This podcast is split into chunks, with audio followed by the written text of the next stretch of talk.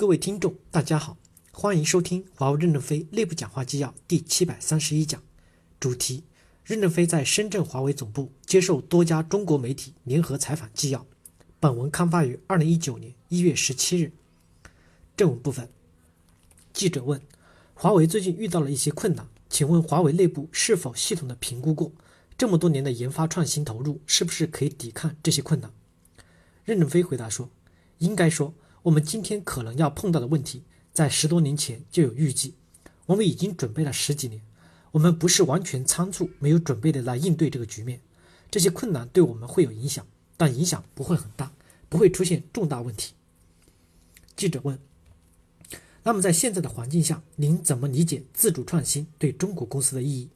任正非回答说：“我从来不支持自主创新这个词，我认为科学技术是人类共同的财富。”我们一定要踏在前人的肩膀上前进，这样才能缩短我们进入世界领先的进程。什么都要自己做，除了农民，其他人不应该有这种想法。自主创新若是精神层面，我是支持的。也就是说，别人已经创新，我们要尊重别人的知识产权，得到别人的许可，付钱就行。如果我们重做一遍，做完一遍，也要得到许可，还是要付钱，这是法律。当然，科学家都是自主创新的。我指的是我们这种公司的工程创新。记者问：“我想接着问一下，华为对这次反全球化浪潮所做的最坏的预案是什么？”任正非回答说：“外面的变化对我们没有这么大的影响，因为我们有信心，我们的产品做得比别人都好，让别人不想买都不行。我举个例子，全世界能做五 G 的厂家很少，华为做得最好；全世界能做微波的厂家也不多，华为做得最先进。”能够把五 G 的基站和最先进的微波技术结合起来成为一个基站的，世界上只有一家公司能做到，就是华为。将来我们五 G 的基站和微波是融为一体的，基站不需要光纤就可以用微波超宽带回传。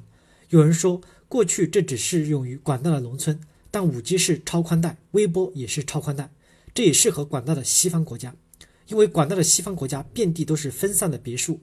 是要看八 K 的电视，高速的信息消费，那就需要买我们的设备。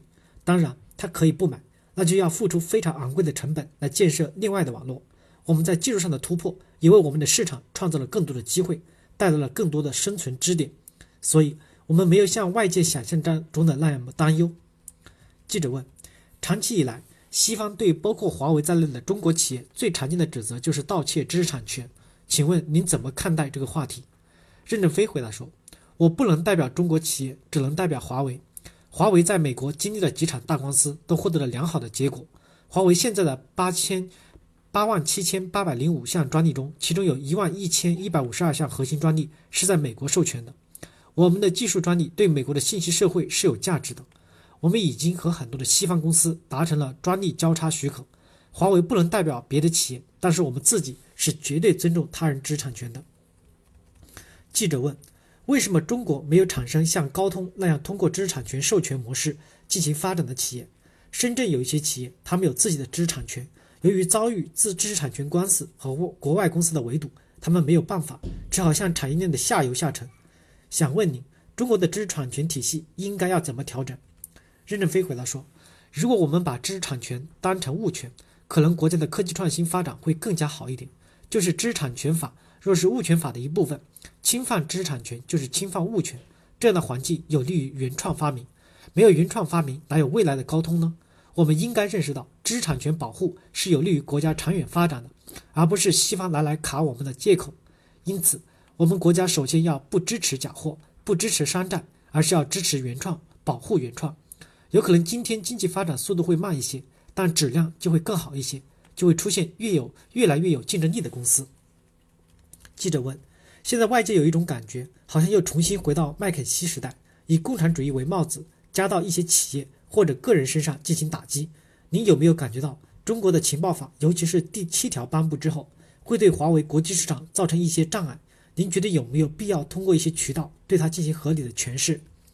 任正非回答说：“首先，对于释法的事情，我们说了不算，但是政府已经表态，外交部做了明确的澄清。”中国没有任何法律强制要求任何企业安装后门。第二，中国还要强调，企业在任何国家都必须要遵守业务所在国所有适用的法律法规，包括联合国、美国和欧盟适用的出口管制和制裁的法律法规。记者问：“任总你好，我在深圳做新闻工作很多年了，在我印象当中，华为在过去的三十年当中，像这么密集，您亲自出面，连续几天与媒体会面，以前是很少见的。包括外媒都在说，今年的任总会见记者是一个比较罕见的安排，是为了应对当前华为所面临的罕见的特别困难。不知道您对这个评价是否认同？这个安排主要是想传递什么信息？另外一个问题，西方的一些国家政府对华为网络安全的指责，您认为这是出于历史的偏见？”还是华为确实有需要加强的地方？华为如何消除西方国家的担忧？任正非回答说：“第一，见媒体是公共关系部逼的。他们说这段时间我们要给十八万员工和广大客户都要传递信心，让他们多了解我们、信任我们，也同时给社会释怀。其实我们没有遭遇多大的困难。你可能没参加过我们的内部会议，开会都是群情激昂的，没有感觉到有多大的困难。但是外界不知情，我们需要传递一些信息。”需要我是来说说话，来起一些作用，所以见媒体就是给社会传递一种信息。当然，我们今年的收入增长速度可能会放慢，估计增长不会超过百分之二十。第二，关于网络安全问题，要把信息安全和网络安全区分开来，现在混淆在一起了。华为三十年来在一百七十多个国家为三十多亿人提供了网络服务，有良好的安全记录，但是我们还需要不断的进步。我们现在要重构软件架构体系，朝着网络架构极简。网络交易模式极简，网络极安全，隐私保护遵从 GDPR 这四个目标的要求。我们在未来的五年大量投入研发费用，做全世界最好的网络。五年以后，年销售收入可能比今年多一倍多。感谢大家的收听，敬请期待下一讲内容。